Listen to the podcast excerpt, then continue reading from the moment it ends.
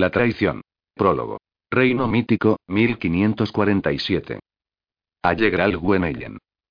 La pequeña Kilia Drummond, de seis años, iba corriendo hacia la orilla del lago encantado, llamando a sus hermanas por encima del hombro. Venid a nadar conmigo. Sin esperar a que ellas la alcanzaran, comenzó a quitarse el vestido. Entonces, solo con la enagua, se metió en el agua. Cuando ésta le llegó a los hombros, se sumergió y comenzó a nadar. Siempre le había encantado el agua. Como un amante, parecía llamarla constantemente. A pesar de que el lago encantado estaba lleno de criaturas muy peligrosas, no tenía miedo, porque tales criaturas se mostraban amistosas con sus hermanas y con ella. Solo eran los forasteros los que debían tener cuidado.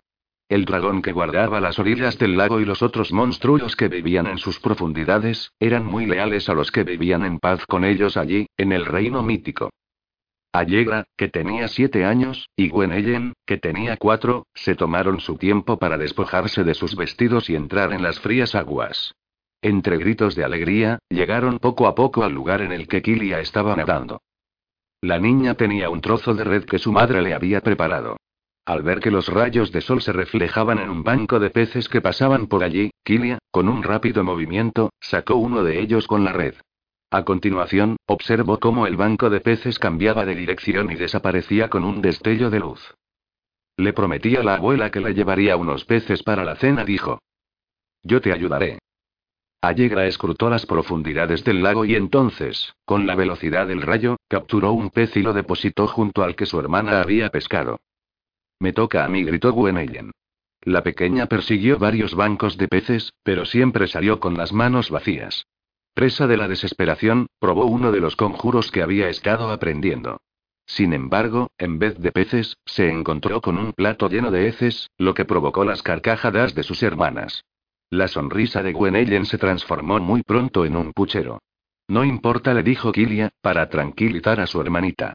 Ya tenemos más que suficiente con los peces que hemos pescado nosotras para llenar la cazuela de la Súbitamente, interrumpió sus palabras, pero no dejó de mirar el agua con una expresión de sorpresa en el rostro. ¿Qué ocurre? le preguntó Allegra, apresurándose por llegar al lado de su hermana. Mira esa cara. ¿La ves? Aunque Allegra y Gwenellen miraron hacia el lugar que ella les indicaba, no lograron ver nada. Yo veo agua. Peces.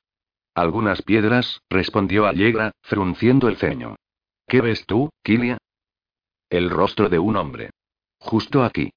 Metió la mano en el agua y la retiró rápidamente cuando tocó algo cálido y suave. Había una forma y una carne humana brillando por debajo de la superficie. ¿Es que no lo veis? Cuando notó que sus hermanas la contemplaban con perplejidad, añadió. Entonces, está aquí solo para mis ojos. Aceptó su don con la misma naturalidad que sus hermanas aceptaban los suyos. No importa. Yo lo veo claramente, prosiguió. Tiene el cabello largo y oscuro, que le llega hasta los hombros. Sus ojos son grises e inescrutables. Tiene la nariz recta y una firme barbilla, con un pequeño hoyuelo en el centro, añadió, mientras estudiaba el reflejo. A continuación suspiró. Parece triste. ¿Por qué está triste? preguntó Gwenellen. No lo sé, pero parece llevar una carga muy pesada en el corazón, replicó Kilia, mientras acariciaba suavemente la superficie del agua. Al sentir un hormigueo por el brazo, la apartó rápidamente. Lo que sí sé, es que un día él y yo nos encontraremos, añadió. La imagen seguía brillando bajo la superficie, pero, de repente, comenzó a disolverse hasta que desapareció por completo. Entonces, conoceré todos los secretos de su corazón. Capítulo 1. Tierras Altas Escocesas, 1559. El impacto de la espada contra el escudo resonó en los bosques. Los bárbaros salieron de sus esconderijos para enfrentarse con los caballeros que se dirigían hacia ellos en fila india. Atacados por sorpresa, los guerreros de las tierras altas no pudieron reagrupar sus fuerzas. No les quedó más opción que defenderse con valentía, aunque sus enemigos los superaban ampliamente en número. Sabían que veníamos, milord, dijo Finlay, el anciano que había cabalgado con el clan Macayun durante más de 40 años, mientras agarraba el brazo de su joven señor. Debe hacer que los hombres se batan en retirada. Si no, todo estará perdido. La retirada iba en contra de todos los principios en los que creía Grand Macayum, pero el sentido común debía prevalecer por encima de su orgullo. Aquellos hombres tenían esposas y familiares que dependían de ellos. Si se veían obligados a enfrentarse a una fuerza tan superior, muchos de ellos perderían la vida, lo que dejaría a su clan con un número aún más alto de viudas y huérfanos lamentándose de su pérdida. De mala gana, gritó la orden.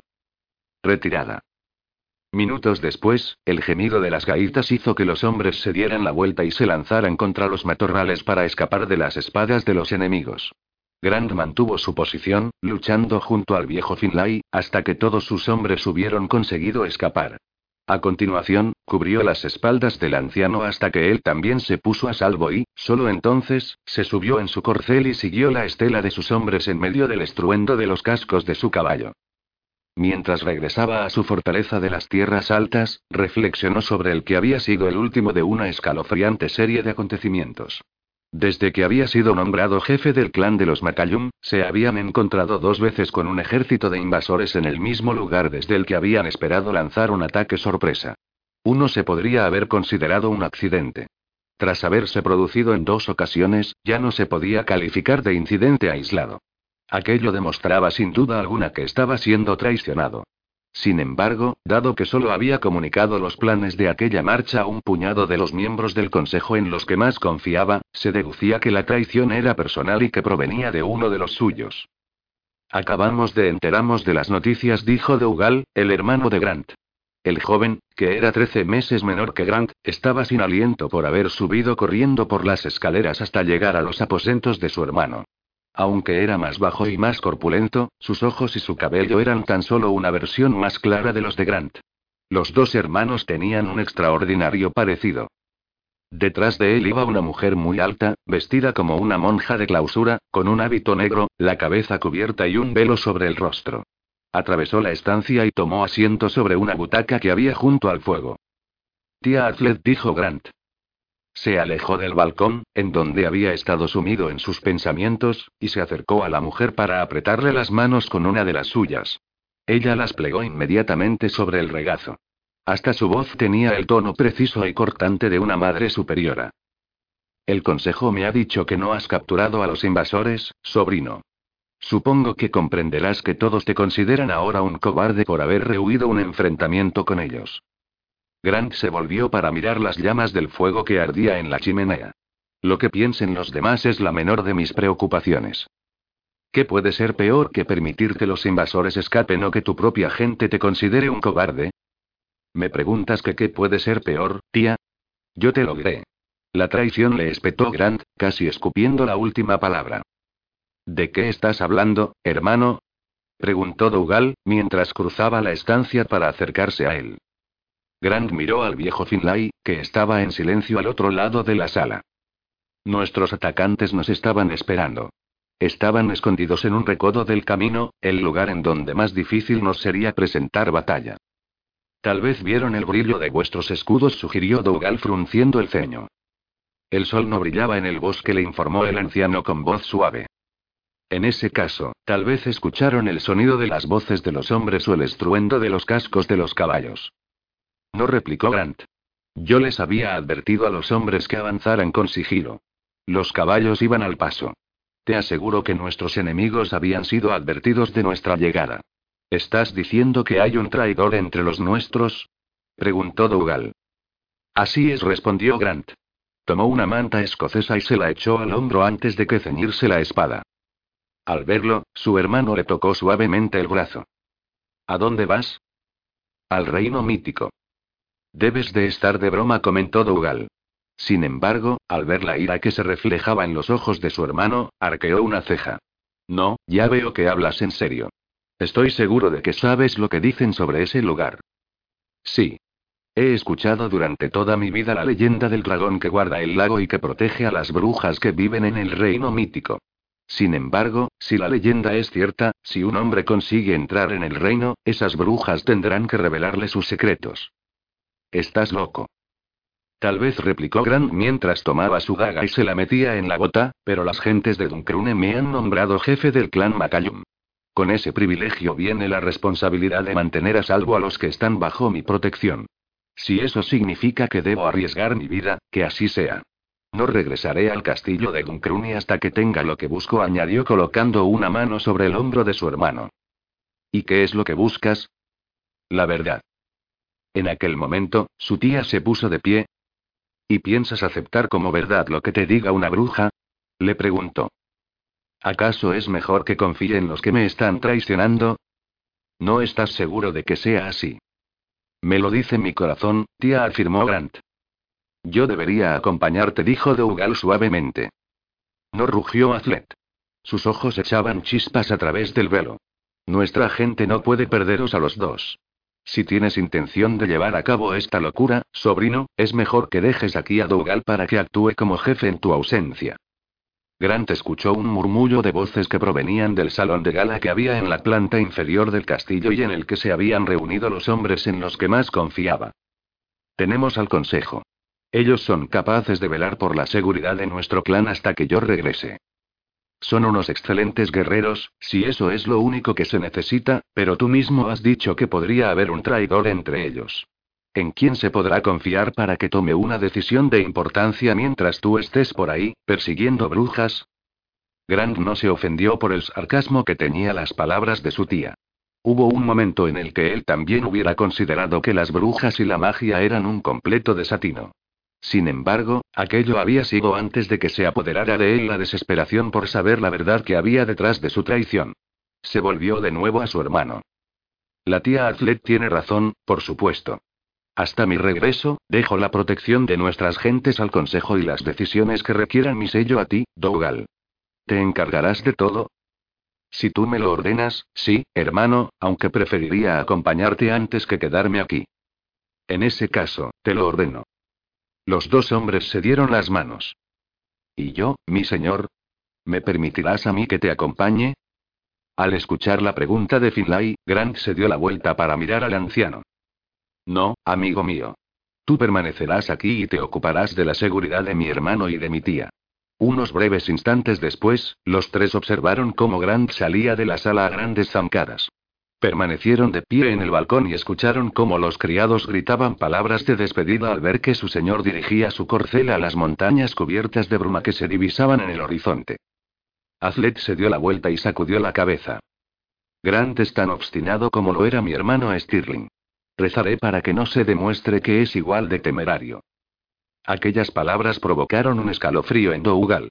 Todo el mundo sabía que el caso omiso que su padre había hecho de su propia seguridad en el campo de batalla le había costado la vida a él y a su mejor amigo, Ranal, que había sido el gran amor de Azlet. Con el corazón destrozado, Azlet se había recluido en sus aposentos como muestra de duelo, negándose a ver a nadie. Las desgracias familiares no terminaron ahí. Mary, la hermosa y joven esposa de Stirling, que ya tenía una salud muy frágil por el nacimiento de su primogénito, murió horas después de dar a luz a Dougal. Azlet se había visto obligada a sobreponerse a su pena y a ayudar en el parto y luego en la crianza del recién nacido. Al ver la aflicción que se reflejaba en los ojos de Dougal, Azlet se apresuró a tranquilizarlo. No debes preocuparte, querido mío. ¿Y si mi familia está destinada a repetir los errores del pasado? Tú misma has dicho que Grant es muy imprudente. Eso no significa que tú debas ser como él. La misma sangre corre por las venas de ambos. Y por las mías replicó Azlet tocando suavemente la mejilla de su sobrino, pero yo no me parezco a mi hermano, igual que tú no te pareces al tuyo. Vamos. Vayamos abajo para reunirnos con los demás. Cuando se enteren de la última locura de su jefe, necesitarán un sabio consejo. Tú y yo juntos aplacaremos sus temores. El viejo Finlay permaneció en el balcón, observando a su señor hasta que éste desapareció en la distancia. El bosque estaba tan oscuro como la medianoche. La luz del sol no penetraba en la espesa maleza que resistía todo avance. Grant se había visto obligado a desmontar de su caballo y utilizar la espada para cortar de un tajo las ramas de los arbustos que le bloqueaban el camino. Varias veces su rocín se encabritó al sentir las criaturas que se cernían sobre ellos, con los ojos brillantes como brasas que ardían en la oscuridad. Aquello era suficiente como para helarle la sangre a un hombre y dar alas a un terror completamente ciego. Sin embargo, la necesidad que lo empujaba lo consumía más que el miedo a lo desconocido. Por eso, siguió adelante, decidido a alcanzar su objetivo. Después de largas horas, vio un tenue destello de luz delante de él. Lanzó un suspiro de alivio por poder salir por fin del bosque. El brillo del sol reflejándose sobre el agua que se extendía directamente delante de él estuvo a punto de cegarlo. ¿El lago encantado? Susurró el nombre del lugar del que había oído hablar desde su más tierna infancia. Efectivamente así era, dado que el agua refulgía con los colores de los diamantes y los zafiros. Tomó un poco de agua en el hueco de la mano y bebió. Era el agua más dulce y pura que había saboreado nunca. Cuando se miró los dedos, vio que las gotas que habían quedado entre ellos eran en realidad joyas que brillaban bajo la luz del sol. Relucientes diamantes blancos y zafiros azules. Asombrado, los envolvió en un trozo de tela y se los metió en un bolsillo que tenía en la cintura. De repente, los truenos retumbaron en el cielo. Al levantar la vista, se dio cuenta de que no habían sido los truenos, sino el rugido del dragón que guardaba el lago. La criatura fue surgiendo lentamente entre las aguas, cerniéndose sobre él y empequeñeciéndolo con su tamaño. Su envergadura era tal que hacía que los acantilados que se levantaban en el extremo más alejado parecieran minúsculos a su lado. Tenía el cuerpo más largo que el de cualquier barco y completamente cubierto de escamas. El gigante abrió la boca y sacó la lengua, seguida de una llamarada de fuego que provocó que Grant se lanzara contra la arena de la orilla para evitar que aquella bestia lo quemara vivo. Sintió un intenso calor por encima de la cabeza. Entonces, observó horrorizado cómo el monstruo emergía del agua y se dirigía hacia él. Lo primero que Grant pensó fue que no se debería haber enfrentado a un oponente tan terrible. A menudo se había visto superado en número por sus enemigos durante una batalla y se había visto obligado a luchar hasta que ya no le quedaban fuerzas. Sin embargo, siempre había creído que tenía los recursos internos para poder ganar. Aquella vez, su valor sufriría la prueba más dura a la que se había visto sometido hasta entonces. Desenvainó la espada y dio un paso al frente, decidido a vencer tanto a aquella criatura como a su propio miedo. El dragón se inclinó hacia atrás para descansar sobre su cola. Entonces, lanzó una enorme zarpa. En menos de un segundo, Grant pudo sentir muy cerca unas garras tan afiladas como cuchillas, que podían hacer trizas el cuerpo de un hombre con un único golpe. Saltó hacia un lado, pero sintió un agudo dolor que le iba desde el hombro hasta el codo. Durante un instante, el tormento que aquella herida le provocó le hizo caer de rodillas mientras la sangre le fluía del brazo como si fuera un río, empapándole la manta escocesa con la que se había cubierto. La espada se le cayó de las manos, momento que el dragón aprovechó para enroscar la cola alrededor de Grant e inmovilizarle los brazos contra los costados. Muy lentamente, comenzó a apretar con la intención de arrebatarle la vida. A medida que la presión fue incrementándose, Grant notó que le costaba respirar. Poco a poco comenzó a ver estrellas bailándole delante de los ojos. Sabía que faltaba muy poco para que perdiera el conocimiento. Como ya no tenía la espada, levantó poco a poco el pie hasta que consiguió asir el mango de la gaga que llevaba oculta en la bota. El sudor le cubría copiosamente la frente mientras sacaba centímetro a centímetro la hoja. Cuando tuvo el arma bien agarrada comenzó a cortar la cola escamosa que lo mantenía prisionero. Con el primer corte sintió que podía expandir el pecho y respirar un poco mejor. Con el segundo y el tercero, notó que empezaba a liberarse. Con unos cortes más, salió volando por los aires y cayó en el agua en medio de un gran chapoteo. Durante unos momentos se hundió en el líquido elemento y se preguntó si iría a morir de todas formas, aquella vez ahogado. De repente, sintió la arena bajo sus pies y supo que había llegado a la parte menos profunda del lago. Justo allí, delante de él, estaba su espada. Vio que el dragón se erguía y comprendió que no sobreviviría a un segundo ataque. Rápidamente agarró su espada y decidió atacar en vez de esperar simplemente a defenderse. Se metió entre las patas delanteras de la criatura, levantó la mirada y vio el enorme torso del dragón encima de él. Con las dos manos, agarró la espada con fuerza y la hundió en el corazón de la bestia. El dragón cayó de espaldas, con los ojos mirando al sol, mientras emitía un rugido que se abrió paso a través de los cielos. Las aguas se riñeron de rojo con su sangre cuando el monstruo se hundió lentamente en medio de un remolino. Grant se dirigió hacia la orilla para tratar de recuperar el aliento mientras las aguas del lago encantado se agitaban y burbujeaban antes de quedar en calma una vez más. Cuando levantó la mirada, ya no pudo ver al dragón, aunque el agua permanecía teñida por su sangre y brillaba como si contuviera rubíes. Se ató un trozo de manta alrededor del brazo para detener el flujo de sangre. Entonces, sin dejar de empuñar la espada, agarró a su caballo y lo llevó al lago. Fueran cuales fueran los peligros que lo acecharan, se enfrentaría a ellos con la misma determinación. Aunque estaba agotado por su batalla con el monstruo, estaba decidido a que nada le impidiera su objetivo de llegar al reino mítico y a las brujas que habitaban en él. Al oír el lejano rugido, Nola Drummond levantó la vista de su telar y lanzó una mirada de preocupación hacia el cielo. Este era de un bello color azul, sin una nube en el horizonte. Echó a correr hacia la puerta y llamó a gritos a su madre, que estaba cocinando sobre el fuego al aire libre. El dragón está gritando. ¡Ay! exclamó Wilona mientras se secaba el sudor de la frente. Debemos llamar a las muchachas para que regresen a casa. Tras dejar a Bessie para que removiera el puchero, las dos mujeres comenzaron a atravesar la pradera hasta que llegaron a una colina que les permitiera examinar el área que las rodeaba. Se llevaron los dedos a la boca y lanzaron el silbido que siempre les había ayudado a avisar del peligro inminente. Minutos más tarde, Gwen salió del bosque seguida de Jeremy, el pequeño troll. La muchacha se acercó corriendo hacia las dos mujeres. No la saludó a su hija con un fuerte abrazo. ¿Dónde está tu hermana? Gwen se encogió de hombros. Conociendo el amor que Kilia siente por el agua, estoy segura de que está en el lago o cerca de él. Wilona vio el miedo que se reflejaba en el rostro de Nola. Rodeó los hombros de su hija con un brazo e hizo lo mismo con su nieta. No tengáis miedo, les dijo a ambas, para tranquilizarlas. Nuestra Kilian no se arriesga a lo loco. Estoy segura de que habrá escuchado el grito del dragón y ya estará de camino a la cabaña. Vamos. La anciana entrelazó las manos con las de su hija y su nieta y juntas atravesaron la pradera de vuelta a la cabaña. Jeremy corría detrás de ellas para no perderles el paso. Wilona no dejaba de rezar para que pronto vieran la esbelta figura de la que esperaban que ya los estuviera esperando a la puerta de su casa. Kilia observó atónita el agua sanguinolenta que llegaba hasta las orillas del lago y que le manchaba el bajo del vestido. Lo mismo le había ocurrido poco más de un año antes, cuando un desconocido había matado al dragón que guardaba su reino para obligar a su hermana Allegra a acompañarlo a su castillo. Lo que había comenzado como una terrible situación se había transformado en un profundo amor entre Allegra y su amado Merrick MacAndrew. En aquellos momentos, Allegra vivía con su esposo y con su hijito Amish en el castillo de Berkshire, lejos del reino mítico. Sin embargo, regresaban con frecuencia. La familia de Allegra estaba convencida de que la joven había encontrado una felicidad plena fuera del reino mítico. Más tarde, Kilia había encontrado el huevo del dragón en un nido escondido junto a la orilla del río.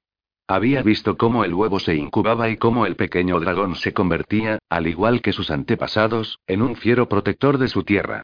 Tras haber encontrado un nuevo nido, que contenía a su vez otro nuevo, sentía un profundo pesar en el corazón. ¿Acaso habría presentido el dragón de alguna manera que su tiempo en aquella tierra se estaba acercando a su fin? Kilia pensó en la expresión favorita de su abuela. Hay un tiempo para todas las cosas. Wilona le había explicado que había un ritmo para la vida. Un momento para vivir y otro para morir. Una etapa para aprender y otra para amar. Mientras el agua empezaba a agitarse y a burbujear, Kilia se preguntó cuándo le tocaría a ella. Como respuesta, vio una imagen resplandeciente bajo las olas del lago. Gradualmente, se hizo más nítida y vio el rostro del hombre que había visto docenas de veces en el lago desde su infancia. El cabello oscuro tan familiar cayéndole por los hombros. Los ojos grises que reflejaban una gran preocupación la firme y fuerte mandíbula y el hoyuelo en la barbilla. Sin embargo, en vez de desvanecerse como siempre había ocurrido en el pasado, se fue haciendo más clara y comenzó a levantarse del lago. Era más que un rostro. Mucho más. Había unos hombros fuertes y anchos, un torso poderoso, apenas cubierto por una manta escocesa. En la mano llevaba una espada con la empuñadura cubierta de piedras preciosas que reflejaba la luz del sol. En la otra mano, tenía las riendas de un caballo que lo seguía muy lentamente. Tanto el hombre como el caballo parecían estar completamente exhaustos y respiraban con dificultad. Durante un instante, ni el caballero ni Kilia pronunciaron palabra alguna. Simplemente se observaron atentamente, ambos con la mirada llena de sorpresa. Cuando él se acercó, Kilia pudo por fin articular palabra. Que haya podido matar a nuestro guardián significa que su fuerza es grande, porque mi abuela dice que hacen falta unos poderes extraordinarios para superar al dragón. Al ver que el hombre seguía observándola en silencio, Kilia sintió que el rubor le cubría las mejillas. Perdóneme. Mis primeras palabras deberían haber sido de saludo. Bienvenido al reino mítico. Me llamo Kilia. Mi familia pertenece al clan de los Drummond aunque no conozco su nombre, su rostro sí me es familiar. Llevo viéndolo en el lago desde que era una niña. Grant estaba muy asombrado. La mujer que estaba frente a él no era una bruja sino más bien una diosa. Su piel era tan blanca como la leche. El cabello negro azulado, brillante como las alas de un cuervo, recogido en una gruesa trenza que le llegaba hasta la cintura. Tenía una cintura muy estrecha, ceñida con una cinta en la que ella se había metido una ramita de brezo que era del mismo color que sus ojos. Las palabras con las que la joven lo había saludado carecían de sentido para él. ¿Me ha visto antes? Sí. Aquí explicó, señalando el agua del lago, que en aquellos momentos estaba tan clara y brillante como los diamantes, siempre supe que vendría algún día. Que lo sabía. Grant sintió un extraño zumbido en los oídos. Se preguntó por qué la voz de la joven se iba haciendo cada vez más débil. Perdóneme que no haya dejado de hablar, se disculpó ella. Su sonrisa se había desvanecido. ¿Está herido? ¿Sí? Grant se miró la sangre que le manaba a borbotones de la herida del brazo. Trató de agarrárselo para tratar de cortar la hemorragia. Antes de que pudiera hacerlo, sintió que las piernas le fallaban. La vista se le nubló. El zumbido se hizo mucho más fuerte, hasta que le pareció que un enjambre de avispones se le había metido en el cerebro. Sin decir palabra, se desmoronó sobre la arena en el momento en el que sintió que lo engullía un oscuro túnel que le impidió seguir viendo la luz del sol. Capítulo 2. Grant permaneció inmóvil, asimilando unos olores y unos sonidos desconocidos para él. Voces suaves y susurrantes. Risas tan dulces como la música. El dulce perfume del brezo y el delicioso aroma de la carne y las hierbas asándose sobre el fuego. Permaneció tumbado, con los ojos cerrados esperando el dolor que sabía que no tardaría en llegar. Se movió ligeramente sobre un camastro tan blando como si estuviera hecho con plumas. Al ver que no le dolía nada, se llevó la mano al brazo. No sentía molestia alguna. Tampoco notaba sangre, ni venda ni cicatriz alguna. Abrió los ojos y miró a su alrededor. Por fin ha decidido regresar con nosotros. Con un ligero crujido de la tela de sus faldas, la diosa se arrodilló a su lado. La recuerdo, dijo él, al reconocerla. Estaba en la orilla cuando salí del lago. Después de eso, no me acuerdo de mucho más. La risa de la joven resonó tan clara como el repique de una campana. No me sorprende, dado que se cayó a la arena. No pude despertarlo, por lo que tuve que ir a buscar a mi familia para que me ayudara. ¿Dónde estoy? En nuestra casa. En mi cama, añadió la joven, sonrojándose. Lleva dormido tres días. ¿Tres días? Y tres noches, comentó ella. Unos labios gruesos y perfectos formaron una sonrisa. La abuela nos dijo que no teníamos que preocuparnos, porque su cuerpo solo estaba reclamando el poder curativo del sueño. ¿La abuela? Sí. Yo vivo aquí en el reino mítico con mi madre, mi abuela, una hermana menor, y unos amigos. Jeremy, un troll, y Bessie, que es como una tía para nosotros. Tengo una hermana mayor también, pero ella se marchó de casa para estar con su esposo. ¿Y su nombre? ¿Su nombre es Kilia? Veo que lo recuerda. ¿Cómo iba a olvidarlo? Nunca en su vida había visto una criatura tan perfecta. El brazo. Lo levantó del colchón de pieles y, al contemplarlo, se quedó atónito. ¿Acaso habría sido un sueño la herida que había recibido de las temibles garras del dragón? La joven volvió a echarse a reír, lo que provocó un extraño sentimiento en el corazón de Grant. Tuvimos que cantar mucho y hacer infinidad de conjuros para sanarlo. Mi hermana mayor, Allegra, es la que más desarrollado tiene el don de la curación, pero ahora no está aquí, así que debimos hacerlo con nuestros escasos dones. ¿Consiguieron, consiguieron que mi herida desapareciera con cánticos? Sí. Pudimos conseguirlo porque era muy reciente.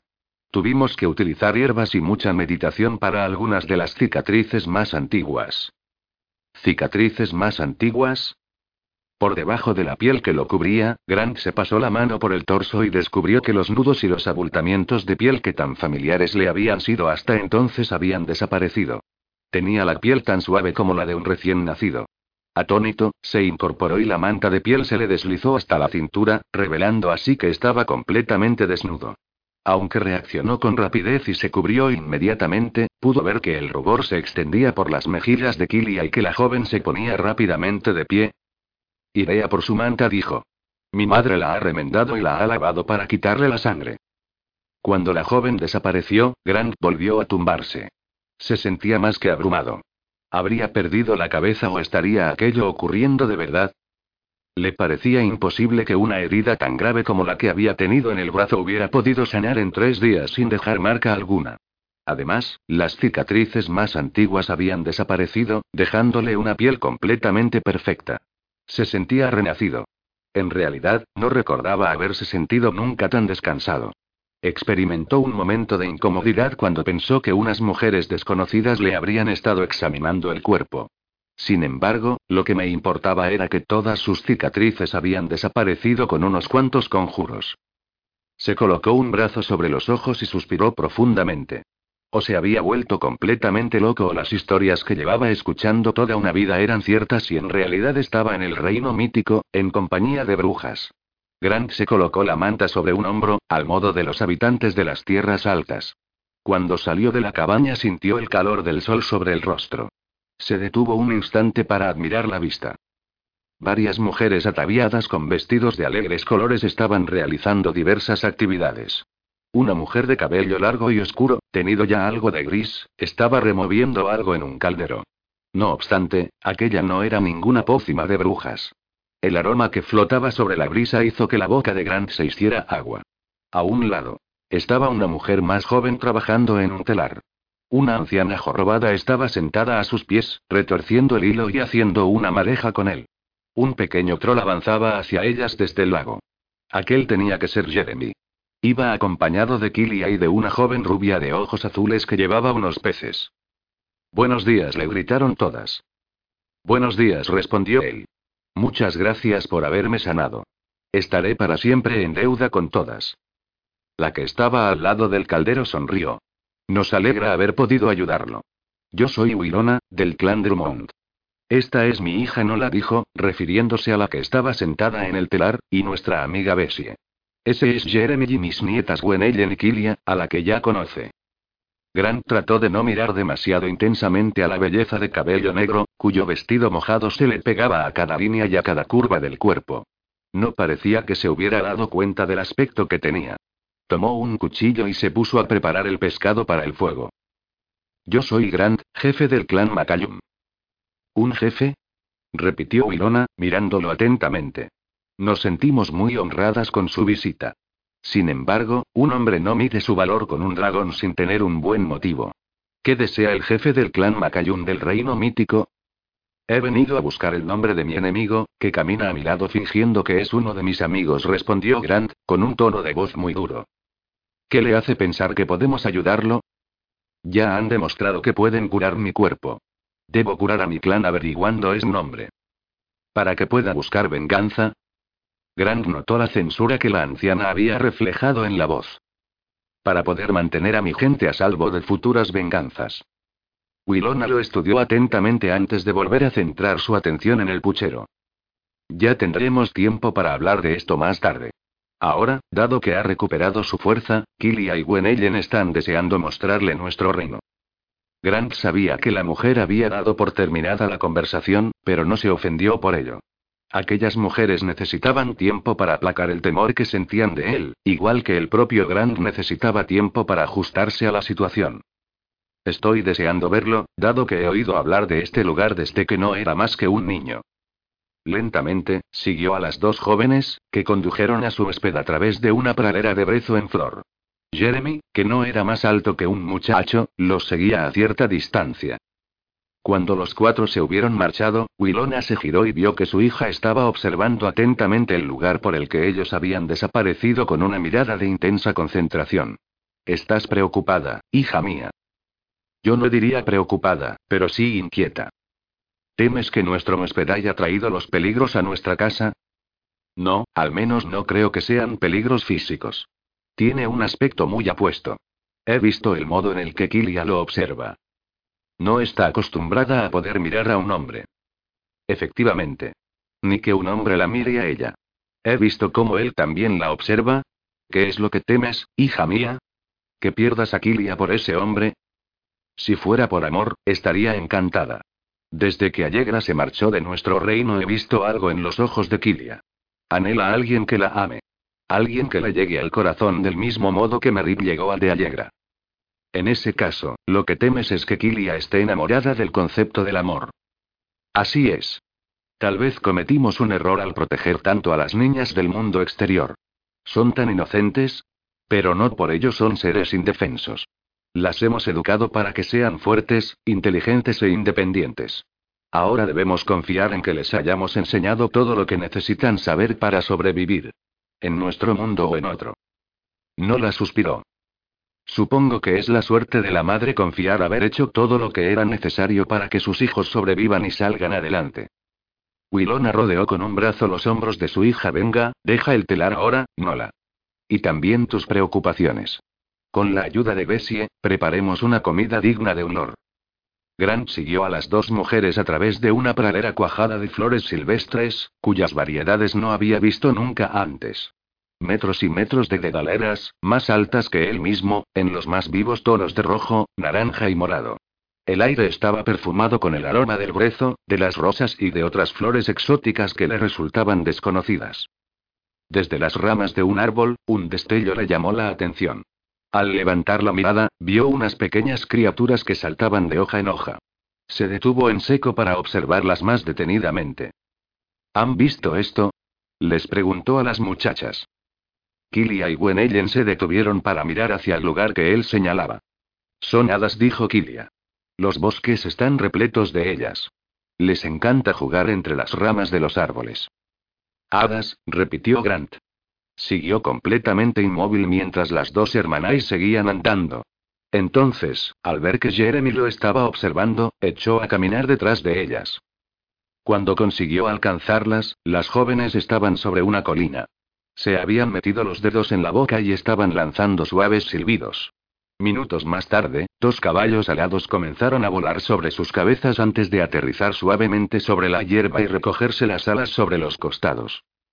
¿Caballos voladores? preguntó, boquiabierto y lleno de emoción. Sin poder evitarlo, se dirigió hacia los animales. ¿Dejan que se les monte? Sí, respondió Kilia mientras acariciaba el morro a un caballo negro con las alas plateadas. Esta es luz de luna. Es mía desde que yo no era más que una niña. Entonces, señaló al blanco que Gwenellen estaba montando. Ese es estrella de luz y aquel luz del sol añadió, refiriéndose a un hermoso caballo dorado que acababa de aterrizar al lado del troll. Pertenece a nuestra hermana Allegra. Como ella no está, lo monta Jeremy. Grant sacudió la cabeza lleno de admiración al ver que Jeremy y Gwenellen salían volando por el aire sobre sus caballos alados. Yo daría cualquier cosa por poseer algo tan maravilloso. Kilia lo agarró suavemente de la manga. Siento mucho que nuestros caballos sean demasiado pequeños como para que usted pueda montarlos. Grant logró controlar su sobresalto al notar la mano de la joven. Entonces, rápidamente, la tomó entre una de las suyas. No tiene necesidad de disculparse, Kilia. Me basta con poder admirar una criatura tan mítica. Como el calor que estaba experimentando amenazaba con abrasarlo, soltó la mano de Kilia y se acercó a acariciar al caballo que había quedado en tierra. Sin embargo, la sensación no desapareció. En cuanto a Kilia, se quedó completamente inmóvil, preguntándose por el calor que ella también había experimentado con tan breve contacto. ¿Sentiría lo mismo si la tocara cualquier otro hombre o era solo Grant el que le provocaba aquellos sentimientos? Para ocultar su confusión, levantó la cabeza y se cubrió los ojos con una mano para evitar los rayos del sol. Mire lo harto que Jeremy y Gwenellen han llegado. Grant levantó la mirada. Se quedó atónito al ver que los dos rocines y sus jinetes no eran ya más que dos puntos en el horizonte. ¿A qué altura pueden volar esos caballos? No lo sé, respondió ella, riendo, nunca los hemos hecho llegar hasta su límite. ¿Quiere decir que podrían ser capaces de llegar hasta el sol? Kilia se encogió de hombros y, al sentir otra oleada de calor, apartó rápidamente la mirada. ¿Quién puede decir hasta dónde podrían llegar si se lo pidiéramos? En aquel momento, una ráfaga de viento sopló a través de la pradera, haciendo que las flores comenzaran una danza alocada y que la falda de Kilia se le aplastara contra las piernas. Entonces, levantó la mirada y que a Gwenellen le estaba costando agarrar las riendas, que se le habían escapado de mano. La joven levantó los brazos y, con las palmas hacia arriba, dijo con voz altanera. Te lo ordeno. Quédate quieto para que mi hermana no se caiga. Inmediatamente, una extraña calma se extendió por toda la tierra. Mientras Grant miraba atónito a su alrededor, Gwenellen agarró las riendas y el caballo alado giró para dirigirse hacia el suelo. Aterrizó al lado del de Jeremy, que acababa de desmontar. Las mejillas de Gwenellen estaban cubiertas de un intenso rubor. Menudo paseo, especialmente cuando esa brisa nos sorprendió. Gracias, Kilia dijo la joven. Su hermana mayor la abrazó rápidamente. De nada, hermana mía. Sé que podrías haberte cuidado tú sola, pero noté que tenías otras cosas en la cabeza. Sí. Todos sabemos que, a menudo, mis conjuros salen mal. Es mejor que regresemos a la casa. Oh. exclamó Gwenellen cubriéndose la boca con la mano. Casi se me había olvidado. Le prometí a nuestra madre que llevaría un ramo de flores silvestres para decorar la mesa. De daleras, rosas, lirios, venid a mí con premura. Se produjo un ligero remolino del aire. Entonces, Gwenellen miró con repugnancia las verduras que tenía entre los brazos. No he dicho verduras. No quería verduras, sino que las flores vinieran a mí con premura. Killian no supo qué le causó más gracia, si el gesto de desesperación que su hermana pequeña tenía en el rostro o las verduras que tenía entre los brazos. Entre risas, dio una palmada y extendió los brazos. En un abrir y cerrar de ojos, tenía entre las manos un delicioso ramo de flores, que rápidamente le entregó a Gwenellen. Aquí tienes. Creo que estas te gustarán más. Gracias. Espero que tenga hambre, añadió, refiriéndose a Grant. Mientras regresaban a la casa, él se preguntó si los tres notaron el asombro que se había apoderado todo su ser. ¿Eran conscientes del paraíso que era el reino mítico o acaso creían, dado que llevaban toda su vida viviendo allí, que todo el mundo disfrutaba de tales comodidades? Se le ocurrió que, si el mundo exterior supiera lo que había al otro lado de las orillas del lago encantado, habría cientos de guerreros deseando enfrentarse con el dragón o con cualquier otra bestia que se interpusiera en sus caminos. Capítulo 3. Las velas arrojaban una luz muy acogedora sobre todos los que se reunían alrededor de la mesa. Al otro lado de la sala, el fuego ardía en la chimenea. El aire que penetraba por las ventanas iba perfumado del aroma del brezo, de las rosas y de todas las exóticas flores que crecían abundantemente alrededor de la casa. Grant se reclinó sobre su asiento. Se sentía más satisfecho de lo que nunca se había sentido. Ha sido una cena deliciosa. Me alegro de que haya sido de su agrado, dijo Wilona mientras llenaba las copas con vino caliente y pasaba un plato lleno de galletas cubiertas de miel y nueces. Ahora que ha tenido oportunidad de ver parte de nuestro reino, ¿qué le parece? Es mucho más hermoso de lo que nunca me hubiera imaginado, contestó Grant, tomar un sorbo de vino. Las historias que se cuentan en nuestra tierra no le hacen justicia. Todo es increíble, desde las hadas que pueblan los árboles hasta los caballos alados. Sin embargo, yo los vi y los toqué. Habría montado a Estrella de Luz si no fuera tan corpulento, comentó Gwenellen. Grant asintió. Yo daría cualquier cosa por poder montar un caballo alado. Por volar por el cielo, hoy he visto cosas que jamás habría creído. Si se lo contara a los míos, se mofarían de mí. ¿De qué cosas habla? Quiso saber Nola. Vi cómo Kilia llenaba los brazos de su hermana de flores, flores que nunca he visto en mi tierra, flores que ella no había cortado. Simplemente les ordenó que vinieran a ella. Eso también lo podría haber hecho yo si hubiera dicho las palabras exactas, repuso Gwenellen encogiéndose de hombros. Además, vi cómo Kilia calmaba el viento solo con ordenárselo. Este lugar es un verdadero paraíso. Todas tienen dones que van más allá de lo que yo puedo comprender. Wilona sonrió. Así es. Nos sentimos privilegiadas por tener estos dones y por el lugar en el que vivimos, dijo. Tal vez usted desee quedarse un tiempo con nosotras para que pueda ver todo lo que nuestro reino puede ofrecer. Ojalá pudiera, replicó él, con un suspiro. Vine aquí para encontrar el nombre de un traidor, le recordó, mirando la copa de vino como si esperara encontrar en ella la verdad. He sido traicionado por alguien muy cercano a mí, alguien que hará cualquier cosa para derrocarme y deshonrarme. Alguien a quien no le importa el dolor que inflige a personas inocentes, añadió. Entonces, levantó la mirada y la dirigió a la anciana. Antes me preguntó si podría utilizar ese conocimiento para vengarme. Ahora yo le pregunto a usted. ¿Podría yo, sabiendo su nombre, permitir que esa persona siguiera haciendo daño a los míos? Tal vez no deba vengarme, pero le aseguro que no apartaré la mirada si puedo detenerlo. La mayoría de los hombres buscan riqueza o poder, repuso Miloancia, ¿Acaso no ansía usted tales cosas?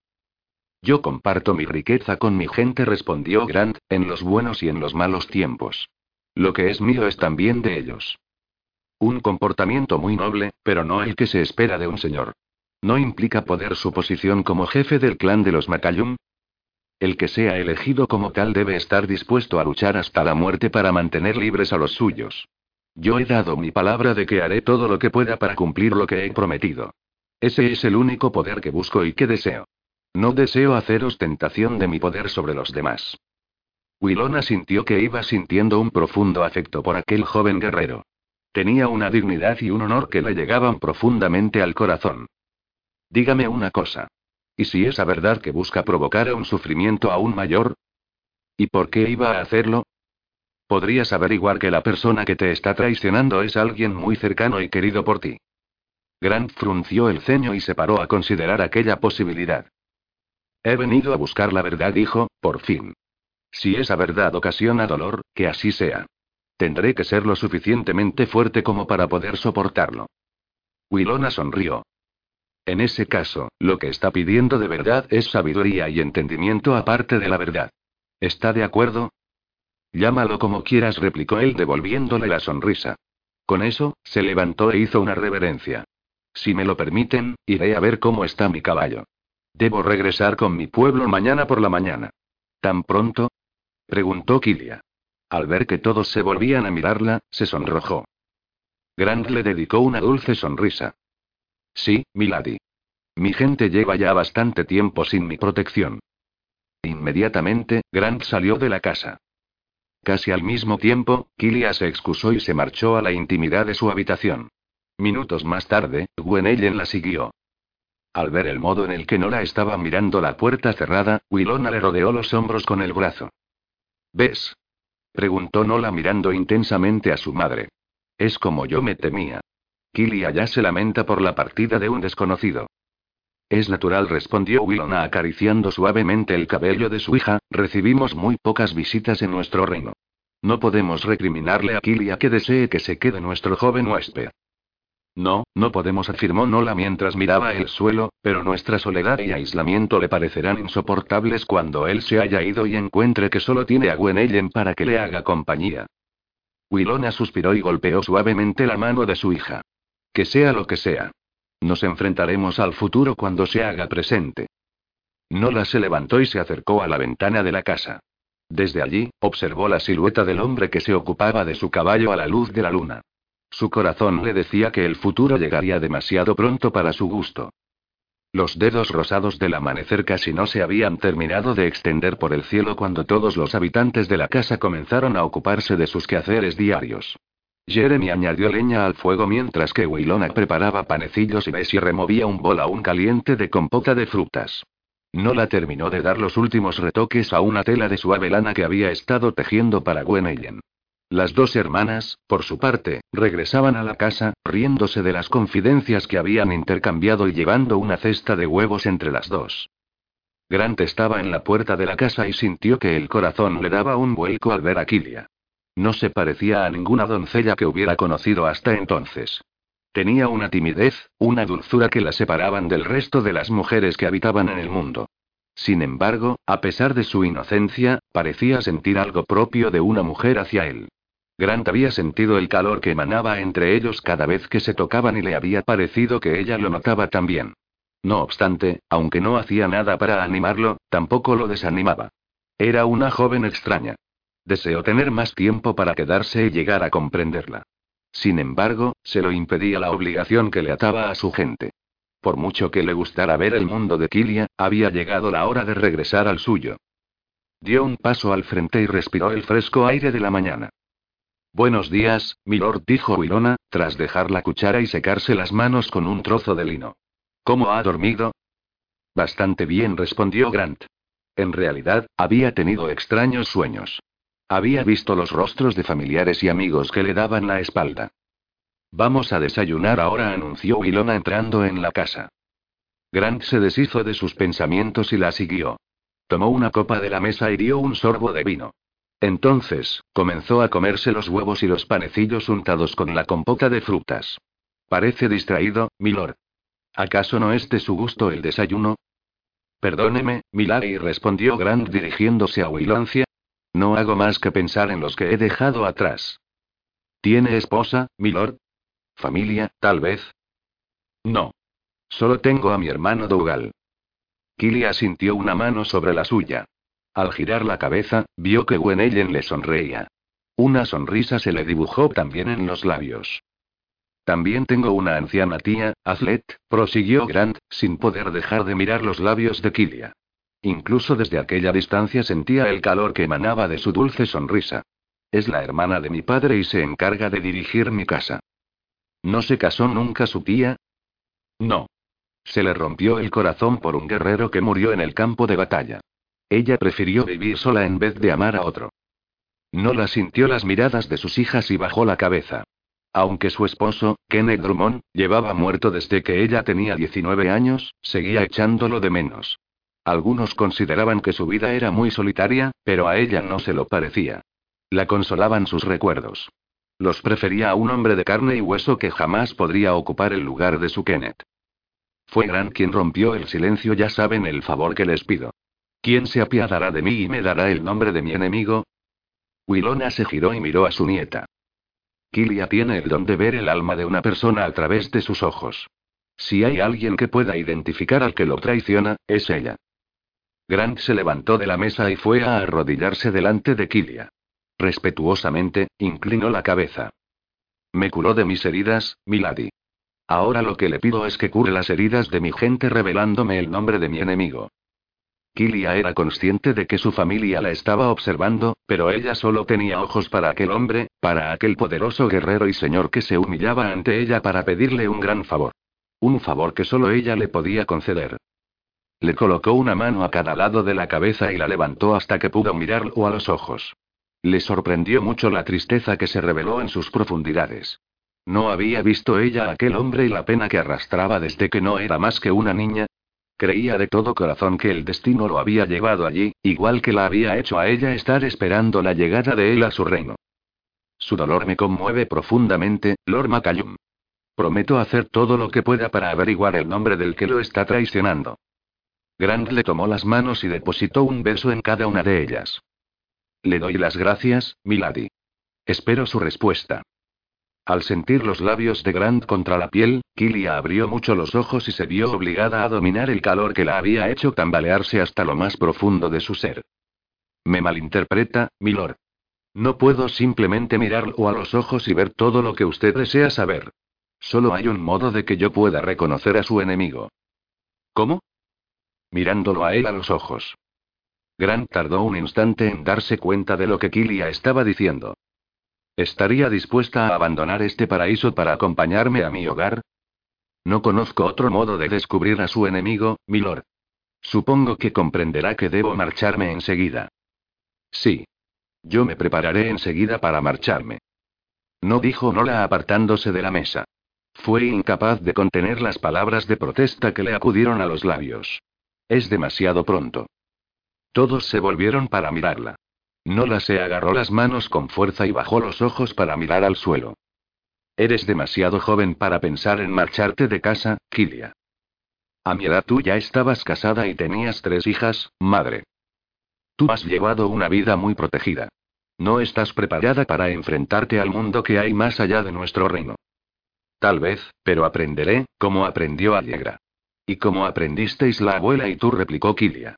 Entonces, volvió los ojos, llenos de súplica, hacia su abuela, ¿de qué sirven nuestros dones si no tenemos oportunidad de utilizarlos? ¿Acaso no estamos siendo egoístas manteniéndonos aquí escondidas cuando hay otros que nos necesitan en el mundo que hay al otro lado de las orillas del lago? ¿Y yo? preguntó Gwenellen agarrando la mano de su hermana con los ojos llenos de lágrimas. ¿Cómo vas a poder dejarme aquí sola, Kilia? Podrías venir conmigo. La joven sacudió la cabeza llena de tristeza. No puedo dejar a nuestra madre y a la abuela, susurró. Por favor, no me dejes, Kilia. ¿Qué haré yo aquí sin tener la compañía de Allegra ni la tuya? Kilia estrechó a su hermana entre sus brazos. Le colocó los labios contra la sien y susurró. Te echaré muchísimo de menos, pero tengo que hacer esto. ¿No te das cuenta? Creo que es mi destino hacerlo. Nola se aferró al respaldo de la silla y observó a su hija mediana como si estuviera memorizando cada línea y cada rasgo de su hermoso rostro. ¿No nos puede dar unos días más? Kilia se volvió a Grant, que había estado escuchando y observando la escena en silencio. Entonces, el joven Lord cuadró los hombros.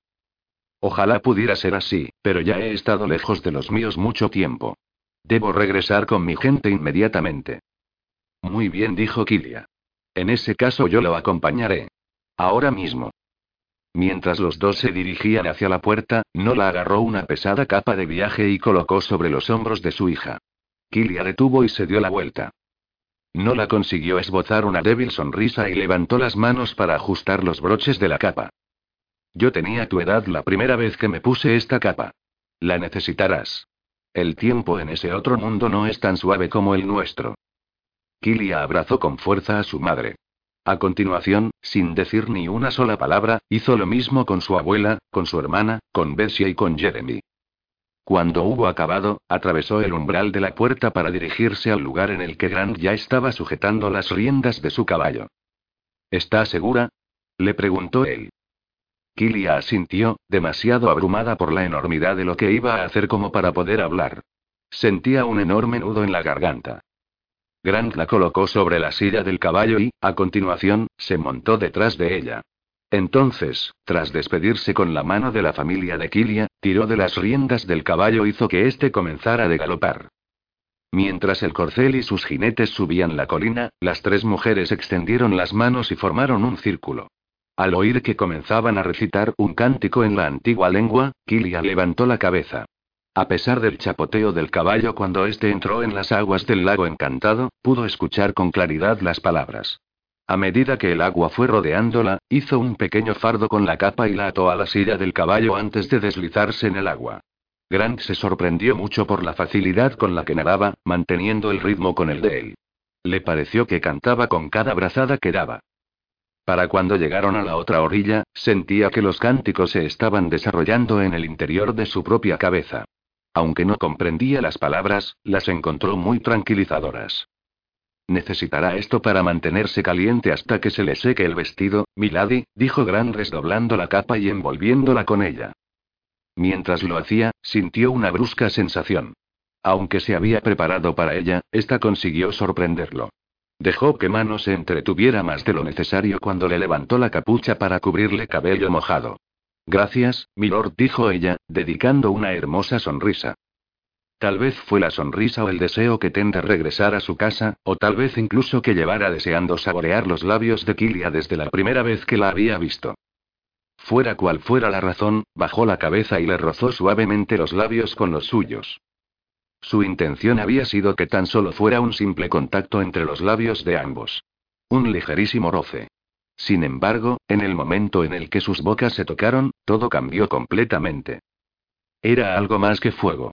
Mientras bebía de los labios de Kilia, sintió un puro infierno que provocaba que la sangre le latiera con fuerza contra las sienes. Una sensación indescriptible fluyó entre ambos, abrumando a Grant como nada lo había hecho nunca. El simple roce de los labios de Kilia lo dejó completamente atónito y sorprendido. Necesitaba tocarla. Permitió que la mano le recorriera suavemente la espalda, estrechándola un poco más contra sí hasta que sentir los latidos del corazón de Kilia o de su propio tórax. Sabía que había sobrepasado los límites, pero le resultaba imposible pensar en no tenerla entre sus brazos, en detenerse. Había una dulzura tan increíble en ella. Tanta inocencia y, sin embargo, ardía en ella tal pasión. ¿Qué sentiría si pudiera perderse en ella? ¿Tomar y dar hasta que los dos estuvieran saciados?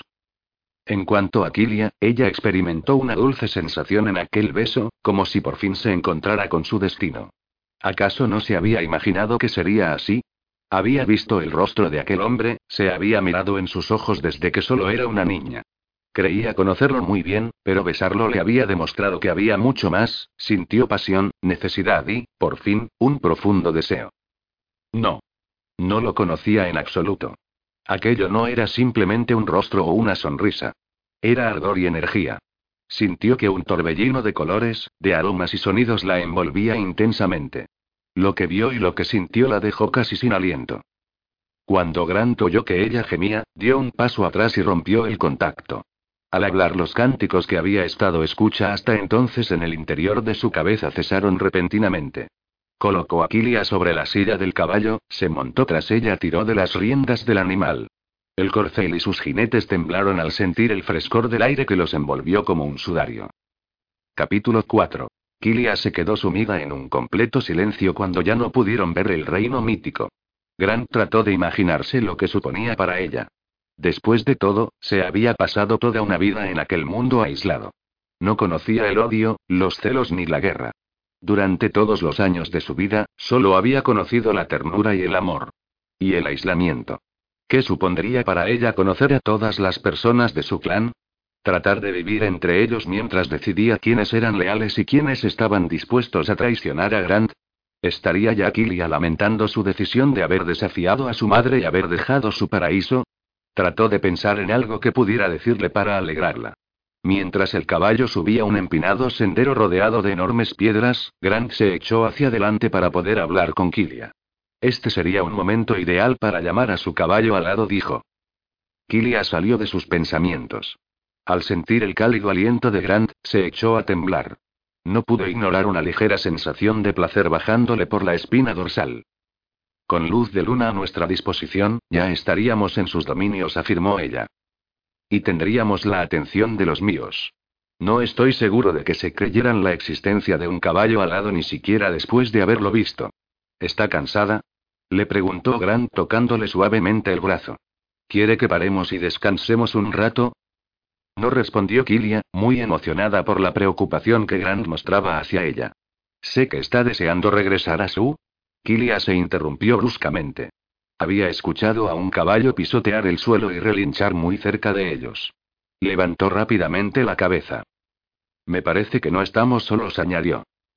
Grant detuvo su montura. Él también había escuchado a lo que Kilia se refería. Antes de que pudiera desmontar, las ramas de los arbustos parecieron cobrar vida y dejaron paso a unos hombres que salían de sus escondrijos. Todos iban armados. En un abrir y cerrar de ojos, Grant le rodeó la cintura con el brazo y la bajó al suelo. Escóndase entre los árboles del bosque. Le gritó. Aunque Grant era un experimentado guerrero, capaz de evitar los golpes más mortales, el número de atacantes comenzó a pasarle factura. El filo de una espada lo golpeó en el hombro. La punta de un cuchillo el muslo. Una flecha surcó el aire y le atravesó el costado con un horripilante golpe seco. Aunque estaba sangrando por media docena de heridas, Grant siguió luchando contra los hombres armados que se abalanzaban sobre él en oleadas. De repente, una voz se irguió por encima de las otras. Arroja tu espada o mataré a la mujer. Grant se dio la vuelta y vio a Kilia entre las garras de uno de los bárbaros. Un fuerte brazo le rodeaba la cintura y una mano le aplicaba un cuchillo a la garganta. De un pequeño corte sobre su tierna carne ya manaba sangre. Haré lo que me pides. No le hagas daño a la mujer, dijo Grant. Bajó el brazo. En el momento en el que su espada tocó el suelo, sus atacantes cayeron sobre él como una manada de lobos hambrientos. Mientras varios lo despojaban de sus armas, los otros le golpeaban y le daban patadas. Incapaz de defenderse, Grant recibió los golpes sin lanzar gemido alguno, hasta que una palabra del líder de los bárbaros ordenó que lo soltaran. Entonces, se desmoronó al suelo cubierto de sangre. El que tenía prisionera a Kilia se acercó a Grant sin soltar a la joven. Jefe Grant Macallum, prepárate a morir lejos de tu casa. No volverás a ver tu castillo ni a los que te aman jamás. ¿Cómo sabes mi nombre? Nos ordenaron que esperáramos tu llegada. Hay uno entre los tuyos que desea tu muerte. Mientras el enemigo que acababa de hablar levantaba su espada, Kilia aprovechó el momento de distracción para zafarse de él. En vez de salir huyendo, la joven se volvió para mirarlo y levantó los dos brazos por encima de la cabeza. Con la larga capa ondeando a su alrededor y la alta hierba que había meciéndose a sus pies, Kilia se convirtió en una estampa terrorífica. Durante un momento, los bárbaros parecieron más atónitos que airados. Sin embargo, cuando ella comenzó a entonar un cántico en una antigua lengua, se volvieron a su líder para buscar consejo. Entonces, con la intención de distraer a sus atacantes mientras ella escapaba, Grant sacó su espada y acicateó a su montura para dirigirse hacia el lugar en el que habían aparecido los hombres. Rápidamente, se vio rodeado por ellos. Kilia contempló horrorizada cómo se enfrentaba al peligro con certeros golpes de su espada. Para alguien que jamás había contemplado una batalla, fue asombroso ver cómo un único guerrero se enfrentaba a más de una docena de bárbaros de fiero aspecto. Algunos gritaban como posesos mientras otros maldecían o gruñían al verse atacados. Una bruja. Gritó él. Matadla rápidamente antes de que pueda convocar su magia para utilizarla en contra nuestra. Varios de los hombres comenzaron a avanzar hacia Kilia, pero, de repente, cayeron de rodillas como si estuvieran paralizados. Las armas se les deslizaron de las manos. Levantaos estúpidos. Agarrad a esa mujer. Cuando los hombres fueron incapaces de cumplir la orden de su líder, este llamó a otros de sus hombres, quienes, rápidamente, se encontraron en la misma situación que sus compañeros. Bruja. Te juro que vas a pagar por esto. exclamó el jefe. Entonces, daga en mano, se dirigió hacia ella. No puedes hacerme daño, dijo ella, entornando la mirada. Los ojos le brillaban con un fuego interior. Lo miró de un modo que rápidamente hizo que la sangre se le helara en las venas. ¿Tú no me desen? Las palabras se interrumpieron en el momento en el que cayó de rodillas. La espada tocó rápidamente la hierba. Sin bajar los brazos, Kilia se volvió a Grant, que yacía inmóvil sobre el suelo. Tiene que ayudarme para que podamos escapar. exclamó. Como respuesta, él gimió suavemente. Kilia sintió que el corazón le daba un vuelco en el pecho. Se acercó hasta que las faldas de su vestido rozaron suavemente el rostro de Grant. Tiene que mantener la conciencia. Céntrese. No deje que el dolor lo venza. Él levantó la mirada, tratando de mirarla a pesar de que tenía la visión borrosa. ¿Por qué tenía los brazos levantados? ¿Dónde estaban sus enemigos? Miró a su alrededor y los vio a todos, arrodillados como estatuas alrededor de la joven. ¿Qué desea de mí? Que se ponga de pie. Yo no puedo ayudarlo. Si bajo los brazos, el conjuro que mantiene cautivos a estos guerreros se romperá. Grant levantó una mano para agarrarse a la falda de Kilia y consiguió incorporarse. Entonces, esperó a que el mareo se le pasara. A continuación, muy lentamente, se aferró a su fuerza de voluntad y se puso de rodillas y después de pie. Rápidamente, se agarró a la cintura de Kilia para no caerse. El caballo estaba a la entrada del bosque, rumiando un poco de hierba. No los separaban del animal más de doce pasos, pero a Grant le parecía una distancia casi insalvable. Agárrese a mí, dijo Kilia, tirando de él como si fuera un niño. Con cada paso que daban, ella sentía cómo Grant temblaba contra su cuerpo. La sangre seguía manándole de las heridas y empapándole la manta escocesa con la que se cubría los hombros. El sudor le perlaba la frente, prueba evidente de lo que le estaba costando caminar. Cuando por fin llegaron al caballo, Grant se aferró a la silla, respirando profundamente. Kilia se dio cuenta de que no le quedaban fuerzas para montar sobre el animal. No obstante, sabía que si ella bajaba los brazos para ayudarlo se verán obligados a enfrentarse a la ira de los bárbaros. Miró a su alrededor y vio un árbol caído que estaba cerca de ellos. Apóyese en el caballo. Debemos avanzar un poco más. Grant se aferró a la silla y anduvo a duras penas al lado de Kilia hasta que llegaron al lugar donde estaban los troncos. Con aquella pequeña ayuda pudo subirse al lomo del caballo. Para Kilia, montarse sobre el corcel sería casi tan difícil como si estuviera herida. Se subió a lo alto del tronco más elevado y se lanzó sobre la silla. Al mismo tiempo, Grant le agarró la cintura con toda la fuerza que pudo y asió las riendas. A medida que el rocín fue adentrándose en el bosque, Kilia fue bajando los brazos, que casi se le habían quedado insensibles, y lanzó un suspiro de alivio. ¿Cómo sabe que los bárbaros no nos van a seguir? preguntó Grant. Cuando se despierten del conjuro sentirán una profunda confusión. Si deciden seguimos, seguramente escogerán otra dirección, porque hay muy pocos que se atrevan a entrar en el bosque de la oscuridad.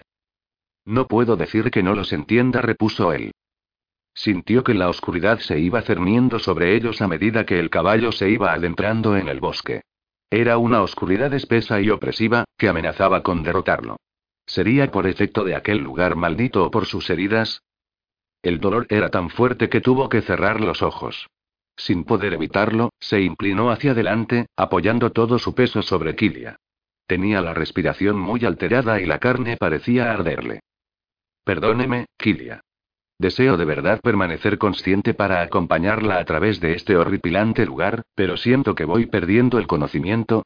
Alarmada, Kilia hizo que se detuviera el caballo y desmontó. Cuando levantó los brazos, Grant cayó sobre ellos y los dos se desplomaron sobre el suelo. En aquel momento, Kilia se dio cuenta de que él se había quedado completamente inconsciente. Tras desembarazarse de él, palpó en la oscuridad hasta que encontró las riendas del caballo. Ató al animal con firmeza a un árbol cercano para que no se les escapara, envolvió a Grant en su capa y comenzó a buscar a tientas ramas para encender un fuego. Como estaba demasiado impaciente como para desperdiciar el tiempo que le llevaría a frotarlas para encender el fuego, utilizó un encantamiento. Muy pronto, tenía una hermosa hoguera que, no solo le ofrecía calor, sino también suficiente luz en aquella inquietante oscuridad como para poder curarle las heridas a Grant. Tenía tantas, ¿cómo había conseguido poder soportar tan cruel castigo? Mientras realizaba un cántico con las antiguas palabras, le tocó suavemente el hombro, el muslo, la cintura y ordenó a la hemorragia que se detuviera y a la carne que iniciara su largo viaje hasta la curación. La voz se le fue volviendo ronca. A pesar de todo, siguió cantando, sabiendo que si se detenía aquel hombre caería presa de una crisis dado que tenía demasiadas heridas en su cuerpo como para poder recuperarse. El sueño comenzó a apoderarse de ella. No obstante, siguió alimentando el fuego para mantener a raya la inquietante oscuridad. Cada vez que daba una cabezada, se despertaba bruscamente y se ponía de pie sacudiéndose las faldas y dirigiéndose hacia el claro para recoger más leña para el fuego. Tras haber conseguido evitar la somnolencia durante otra hora, se arrodilló y prosiguió con sus cánticos. Grant estaba completamente inmóvil, luchando para regresar de la oscuridad que se había apoderado de él. Aunque había dolor, no era tan terrible como lo había sido al principio, cuando se había sentido muy cerca de la muerte. Oía el susurro del fuego, el crepitar de las llamas y la voz de Kilia entonando su cántico. Encontraba todo muy relajante. De hecho, solo saber que ella estaba a su lado lo tranquilizaba profundamente. Se había enfrentado a sus atacantes de un modo magnífico. Aunque debía haber sido una completa conmoción para su tierna sensibilidad verse a merced de los bárbaros, no había dejado entrever el miedo. Había recibido una introducción inolvidable del mundo de Grant. Él lamentaba no haber podido ayudarla más. Le avergonzaba saber que, aunque había recibido preparación para ser guerrero, protector de las mujeres y de los niños, había sido aquella dulce mujer la que lo había protegido a él. Sintió el roce de la mano de Kilia sobre la carne y notó que el calor se apoderaba de él. A medida que las yemas de los dedos de ella le realizaban un movimiento circular sobre el hombro, notó que el dolor comenzaba a remitir.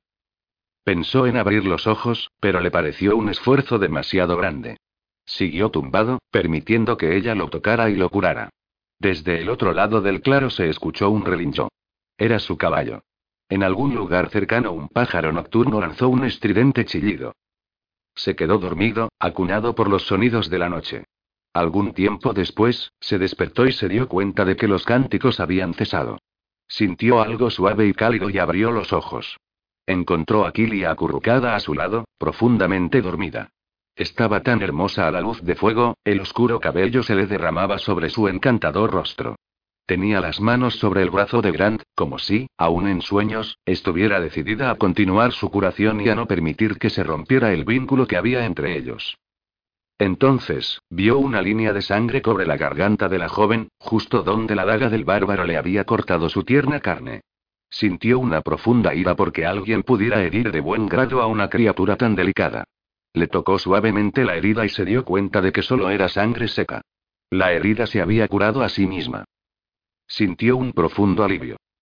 Con mucho cuidado para no despertarla, levantó un pico de la capa y la cubrió con ella. En sueños, Kilia suspiró y se acurrucó un poco más a él. Durante un largo instante, Grant se quedó completamente inmóvil, observando cómo dormía. ¿Cómo había podido tener la buena fortuna de encontrarse con aquella mujer? No le importaba si era ángel o diablo. Lo que importaba era que estaba dispuesta a sacrificar su mundo conocido por un hombre al que solo acababa de conocer. ¿Habría hecho él lo mismo? No encontró respuesta. Solo sabía que, cuando la miraba, se sentía atraído por ella de un modo que nunca había experimentado por otra mujer. Ella le había dicho que llevaba viendo su rostro desde que no era más que una niña. ¿Significaría aquello que el destino había decidido que estuvieran siempre juntos? Decidió que eran demasiadas preguntas, todas ellas complicadas de contestar. Incapaz de seguir con los ojos abiertos, cedió al agotamiento que se había apoderado súbitamente de él y se unió a ella en el mundo de los sueños.